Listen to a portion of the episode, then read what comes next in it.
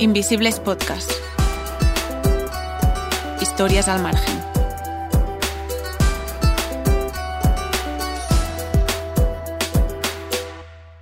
Hola a todos y a todas, les saluda Sebas Rodríguez, un placer. Para este primer episodio de Invisibles, y dado que todavía estamos en época de elecciones, nos quisimos acercar a otras formas de hacer política más allá de la que se hace en las instituciones.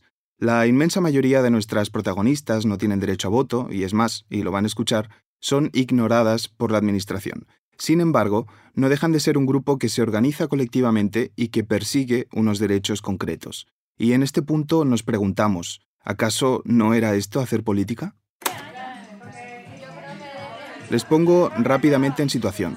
Estamos en la Asamblea de las Mujeres de Servicio Doméstico Activo, SEDOAC, en Madrid, en su mayoría migrantes latinoamericanas.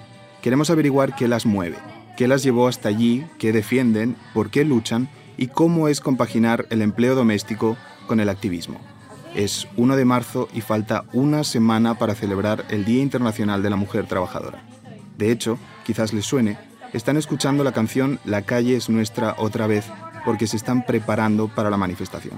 Por cierto, hacia el final del episodio les contaremos de qué trata todo esto de Invisibles Podcast, pero por el momento es mejor que escuchemos la historia que nos trae nuestra compañera, la periodista Cristina Vargal.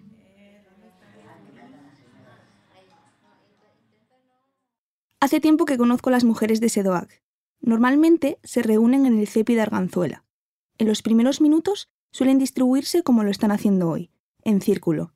Quien dirige la reunión desde el fondo es Carolina Lías, la presidenta de la asociación. De cara al 8 de marzo quiere lanzar una serie de vídeos y difundirlos en Internet. Cada una tiene que pensar una idea o una frase. Eso sí, tiene que ser algo que le salga de dentro. Imagínense, esta es la oportunidad en que miles de personas a través de las redes sociales, porque ahí es donde vamos a mover estos vídeos, van a poder escucharlas. Entonces imagínense como que estuviéramos en un gran teatro, la gente aplaudiendo, y, y suben ustedes y toman el micrófono. Aparte de ponerse nerviosa y a temblar. ¿Qué le dirían ustedes a esa persona? Oye, tú, mira que estamos aquí y queremos que nos valores y nos respetes. Entonces tiene que ser un mensaje que funcione.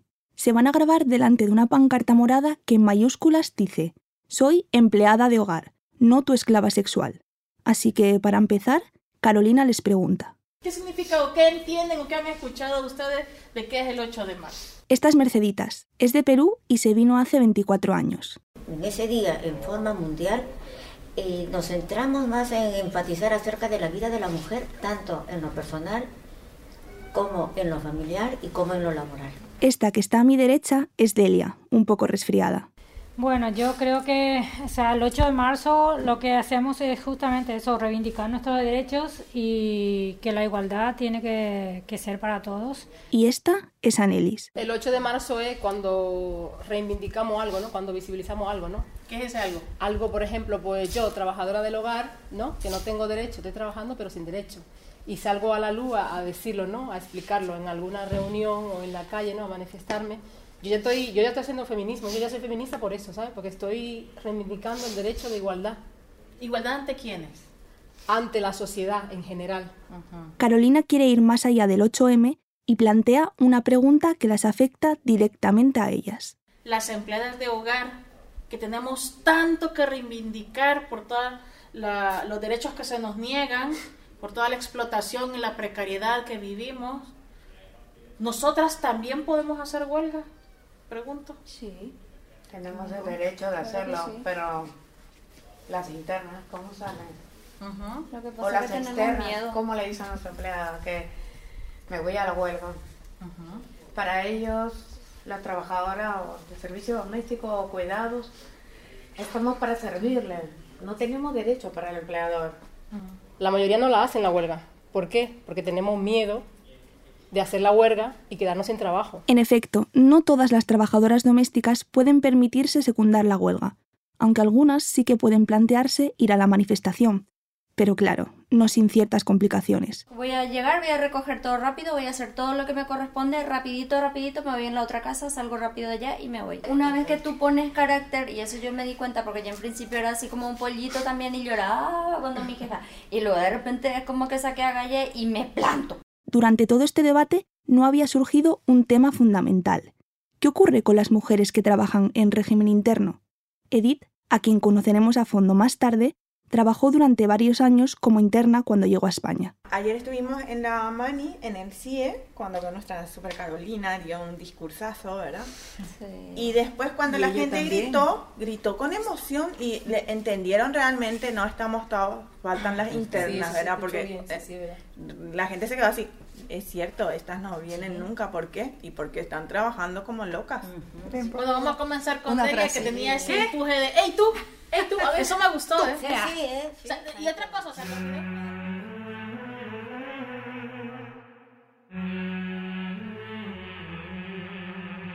¡Ey, tú! No faltes. El 8 de marzo te esperamos a todas para manifestarnos y pedir nuestros derechos más de 60 millones en el mundo que no podrán salir a reivindicar sus derechos. Son las mujeres empleadas de hogar. Visibles con derechos, mujeres, migrantes, con derechos. La plaza de la Cibeles abarrotada, centenares de miles de mujeres, muchas vestidas de negro y con lazos morados, inundan el centro de Madrid. Este 8 de marzo... Pero al menos yo con esto que hago, ¿no? Como que saco toda la furia y siento que estoy haciendo algo. Y no estamos todas, faltan las internas, entonces hay que como salir y dar ánimo por estas mujeres que no están. ¿Vas a estar el 31 en la manifestación? Sí, lo, sí, lo más seguro es que sí. Y a ver, esperemos que este año, si alguna feminista se aparezca.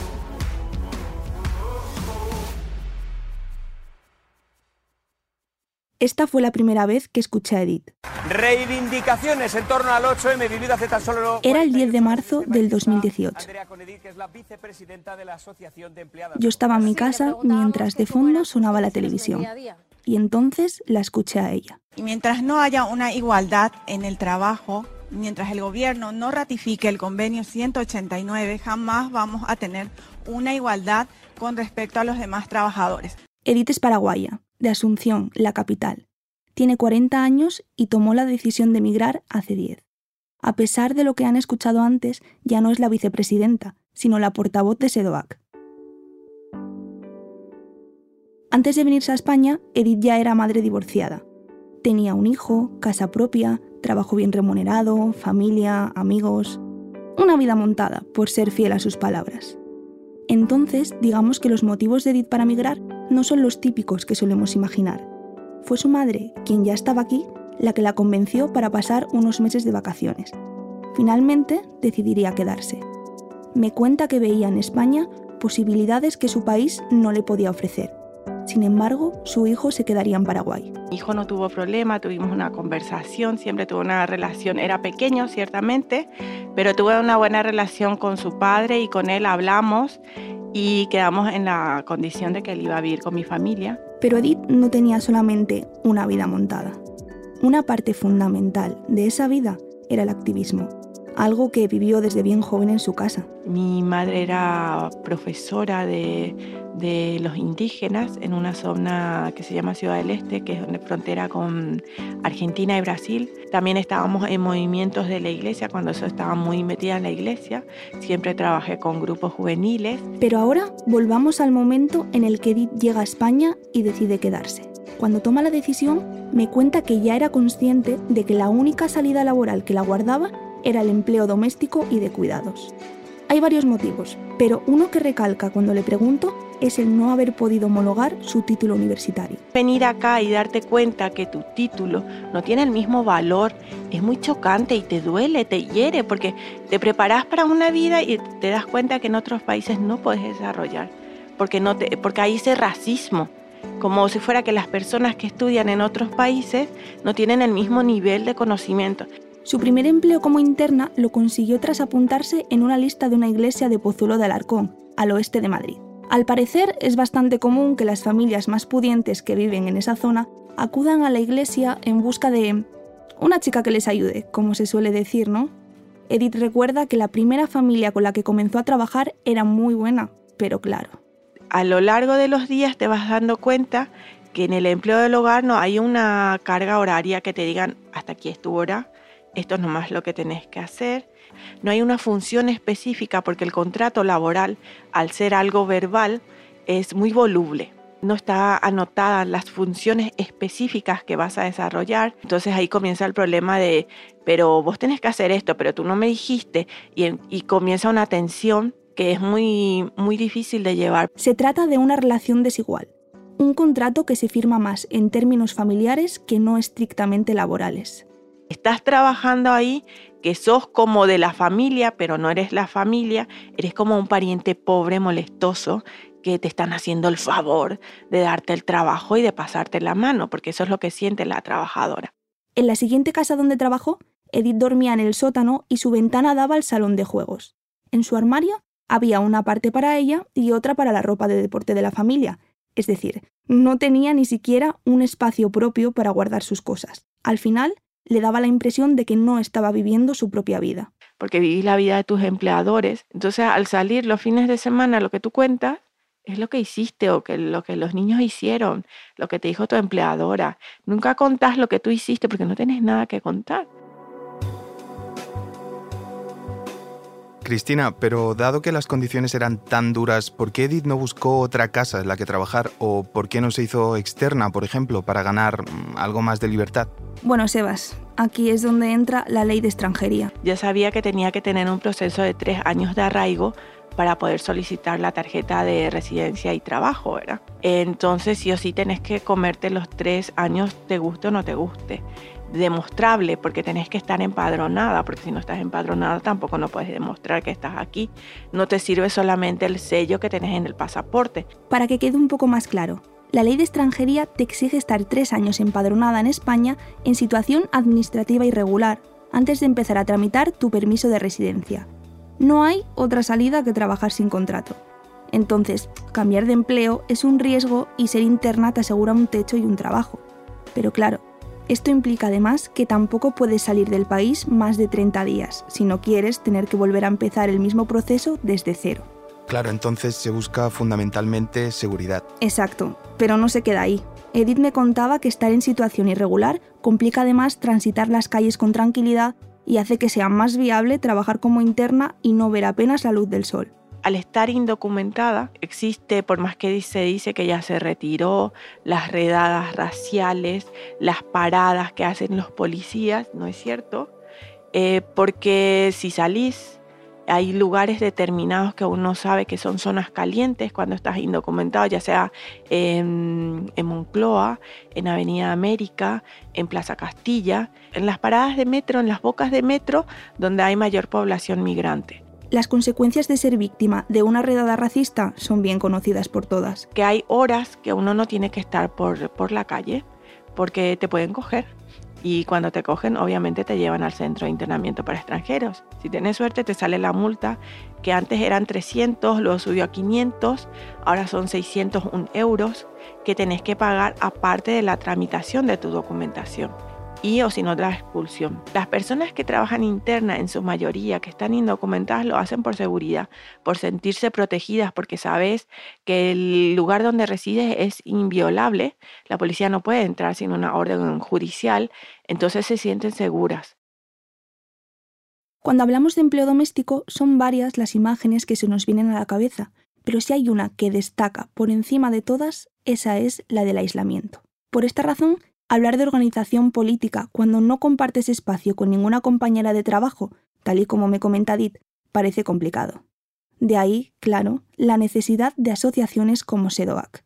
Las trabajadoras de hogar eh, tienen una situación de aislamiento que que se sienten solas y necesitan una compañera de trabajo que tenga la misma vivencia que ella, que la despierte, la empodere y la informe de los derechos que ella tiene que tener. Que si tenemos un sindicato o un colectivo laboral, si tengo una injusticia, ellos van a salir a mi favor. En nuestro caso es totalmente muchísimo más necesario. Pero ¿acaso es novedad que las mujeres migrantes estén movilizando políticamente en diferentes ámbitos?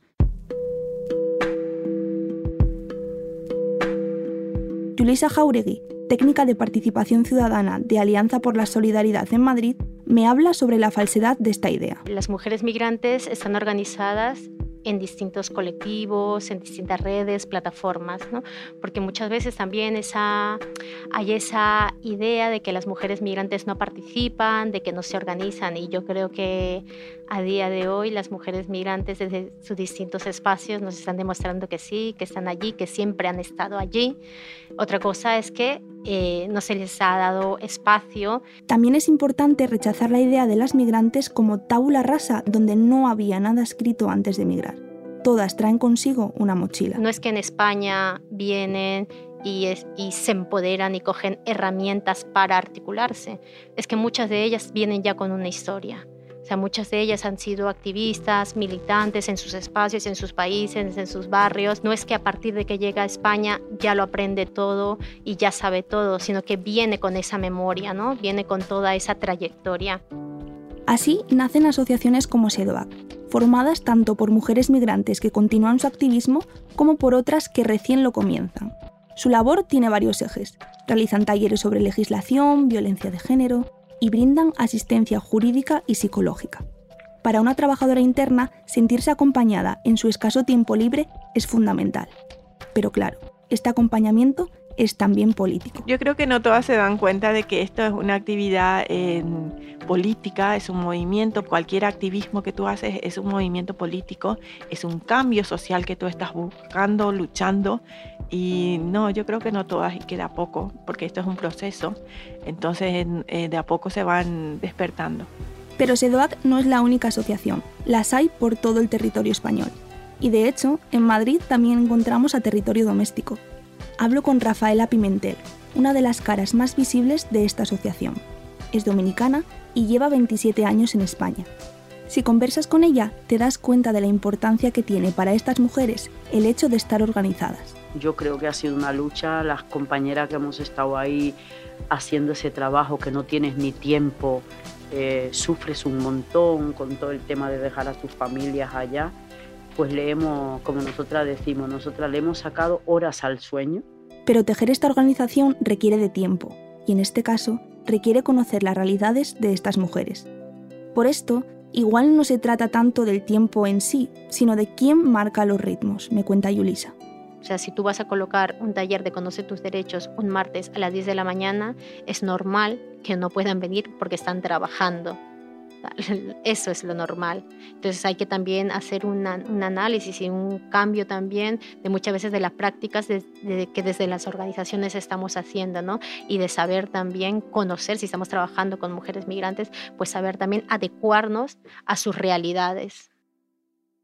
Además, Rafaela insistía en cómo en estas organizaciones se diluyen las jerarquías. No son esas, esas asociaciones y esos grupos tan jerárquicos y tan tan duro así, ¿no? Sino que realmente, pues que nosotras las mujeres, pues, si tienes unos niños y estás cuidando, pues nos la ingeniamos y hacemos, pues en el colectivo, hay mujeres que llevan a sus, a sus hijos y a sus hijas, pues nada, le ponemos ahí a, a, a pintar y a jugar mientras nosotras estamos ahí. Pero existen, y es muy importante decirlo, otras formas de organización que van más allá de la asamblea formal, a la que no todas podrían asistir.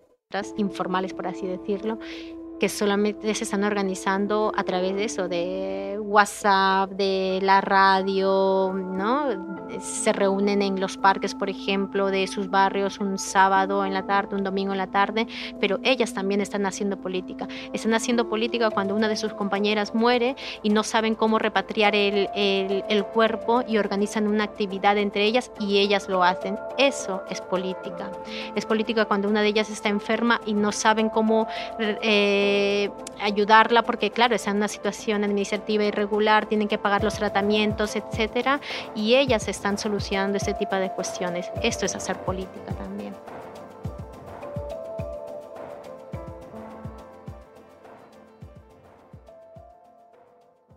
Todo lo que han escuchado hasta el momento no son casos aislados. De hecho, solo en Madrid hay miles de EDIT, sus reivindicaciones se enmarcan en un contexto en el que están implicados un sistema económico capitalista y unas leyes racistas, así como actores sociales y políticos, desde los partidos hasta el mismo gobierno. Cuando nos referimos a estado del bienestar, Pensamos en educación, sanidad y pensiones. Pero ¿qué ocurre con la atención a los cuidados? ¿Quién protege a la que cuida? Yulisa me comentaba que la ley funciona aquí como una frontera. Atraviesa y oprime a mujeres como Edith y limita sus derechos laborales, y al mismo tiempo el derecho sobre sus propios cuerpos. Y una de ellas nos llamó súper eh, preocupada, angustiada, porque una de sus compañeras había sufrido pues un caso de, de, violación. ¿no? Entonces, claro, no, ella decía, ¿cómo denuncio? si estoy en una situación irregular, tenía miedo, ¿no? Al final le animaron a que fuera a denunciar, pero este caso, pues como muchos más, lo que la policía le dijo es que, bueno, prima antes lo que es tu, tu cuestión de estatus regular, o sea, irregular, ¿no? Entonces, estos casos se, se, ven un montón, es por eso que muchas de las mujeres finalmente se callan, ¿no? O sea, se callan no porque ellas sean sumisas, sino porque hay una ley de extranjería que les atraviesa y les obliga a estar en esa, en esa condición. Otra vez la ley de extranjería. Sí. De hecho, Yulisa me contaba que hay muchísimos casos de este tipo. Entonces, mm, cambiar o erradicar la ley de extranjería sería el principal objetivo de estas asociaciones, ¿no? Claro, pero no se acaba ahí. Piensa que las empleadas domésticas no cotizan en el régimen general de la seguridad social, como sí pasa en la mayoría de sectores. Están en un sistema especial. ¿Y eso qué supone? Pues, por ejemplo, que no tengan derecho a paro o que sus pensiones se queden por debajo de su salario real. De hecho, la incorporación al régimen general se iba a dar este año, si no hubiese sido porque el Partido Popular la postergó hasta el 2024. Por eso, las mujeres reivindican el no a la enmienda 6777. Mientras tanto, Rafaela sentenciaba esa nula voluntad política. También me comentó que tenemos que ir más allá de los derechos laborales y esto pasa por entender que se trata de un trabajo que sostiene la vida. Hablamos de por qué somos las mujeres las que tenemos que estar ahí, por qué somos las mujeres las que tenemos que estar haciendo todo un todos los servicios y los trabajos precarios y por qué somos nosotras las que tenemos que terminar sin pensiones, con pensiones eh, ridículas y por qué tenemos muchísimas mujeres que ahora mismo están en el umbral de la pobreza como están las cifras y, los informes en eso. ¿Por qué? Porque estamos metidas en, todo este tipo de, engranaje que ha hecho el capitalismo y el patriarcado para tener a las mujeres en, esa, en esa situación.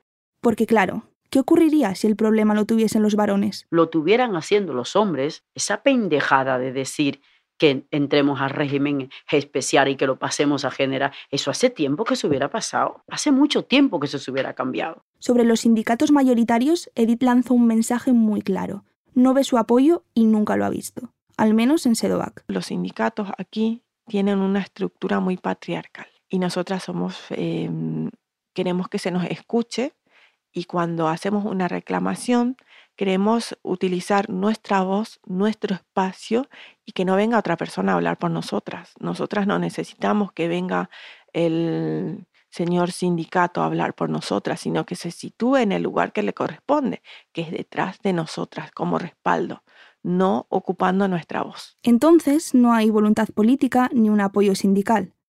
Aún así, llegadas a este punto, queda claro que esto no son impedimentos para que continúen organizadas. De hecho, Rafaela, después de tantos años de trabajo, hace un balance positivo. Y esto no tiene vuelta atrás y esto no puedes dejarlo ir. Ahora estamos en un momento de que las trabajadoras de hogar estamos articuladas, estamos organizadas, está llegando el mensaje, hay muchas compañeras que les está llegando y a la vez y a la vez estamos cada vez más descubriendo situaciones brutales, situaciones totalmente de esclavitud.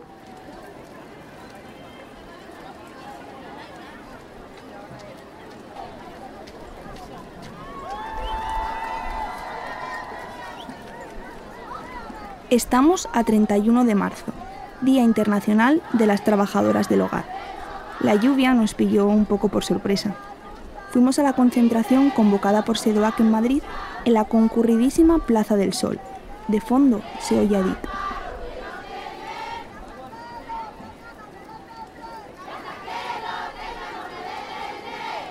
No me atrevería a decir cuántas personas había, quizá 200. En cualquier caso, no eran suficientes, al menos para Edith. ¿Que estábamos hoy suficientes? No, teníamos que ser muchísimas más. Tenía que estar el movimiento feminista con nosotras, no estuvieron ninguna, yo no la había ninguna. Y es triste que después cuando ellas quieren eh, que estemos nosotras con ellas y ellas no son capaces de dar el paso y venir a estar con, en nuestra lucha, que en un trabajo totalmente feminizado. Una vez más se ha demostrado que decepciona. Llueve sin parar, precisamente hoy, con lo poco que llueve siempre en Madrid. Las cámaras están mojando, hay gente que pasa por delante, pero se van rápidamente. Un baile de paraguas. Aún así, Carolina recalca la importancia de estar en las calles. Llueve, truene, relampaguee, tiemble, sea lo que sea que suceda, vale la pena estar aquí porque es una forma en la que podemos decir a esta sociedad estamos aquí, nada nos va a detener, eh, ni siquiera las condiciones de explotación, ni el miedo, ni el pánico que nos da el ser despedidas. No somos, nunca vamos a ser suficientes. Vamos a ser suficientes cuando esta concentración se parezca a la del 8M. Porque necesitamos que todas las feministas y todas las demás mujeres también se unan a esta lucha. No podemos seguir postergando nuestros derechos por ser una minoría. Simplemente tenemos que lograr la igualdad entre las mujeres para poder de verdad conseguir la igualdad entre los hombres. Derechos e igualdad. Hoy no solo faltan las internas.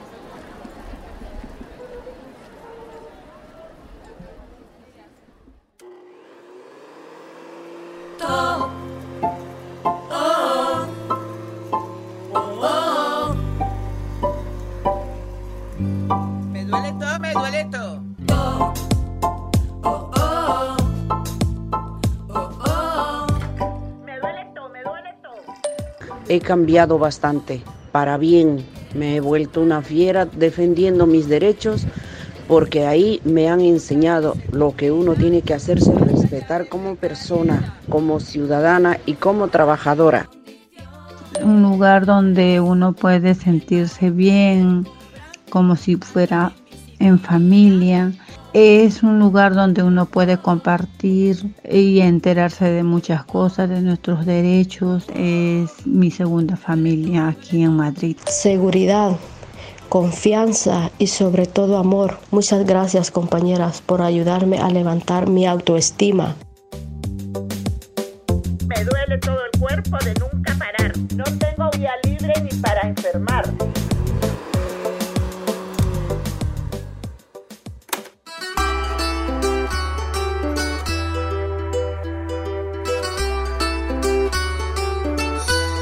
Las mujeres que acaban de escuchar son trabajadoras internas que desgraciadamente y por razones obvias no podíamos entrevistar. Carla, Marta, Teófila, queríamos agradecerles encarecidamente su participación. También queremos dar las gracias a nuestras protagonistas, a Sedoac y a Territorio Doméstico, por abrirnos sus puertas y tratarnos tan bien. La canción que escuchábamos antes se titula Me duele todo y forma parte de un disco que precisamente grabó Territorio Doméstico y que está disponible en su perfil de SoundCloud. Vale mucho la pena. Ahora, sobre nosotras, Invisibles Podcast es un proyecto que quiere poner el foco en las historias que no vemos y que suelen quedarse colgadas en los márgenes. Aquí vamos a hablar de migraciones, de género, de desigualdades, de racismo institucional. Esta primera temporada vamos a dedicarla a las trabajadoras migrantes del hogar y los cuidados. Tienen mucho que contarnos. Esta primera temporada, además, se enmarca en un proyecto de sensibilización contra el racismo y cuenta con el apoyo de la organización Alianza por la Solidaridad y el Ayuntamiento de Madrid. El equipo de Invisibles está formado por Clara Arias, Cristina Barrial, Elena Chagas, Nuria Rius y yo, Sebastián Rodríguez. El guion, la grabación y la producción corrió por cuenta de todas. La ilustración para el episodio es obra de Susana Tempel y nuestra sintonía es un trabajo de Peter Petrowski. Síganos en redes sociales y escúchenos en SoundCloud, Evox, Spotify. Mil gracias por oírnos y hasta la próxima.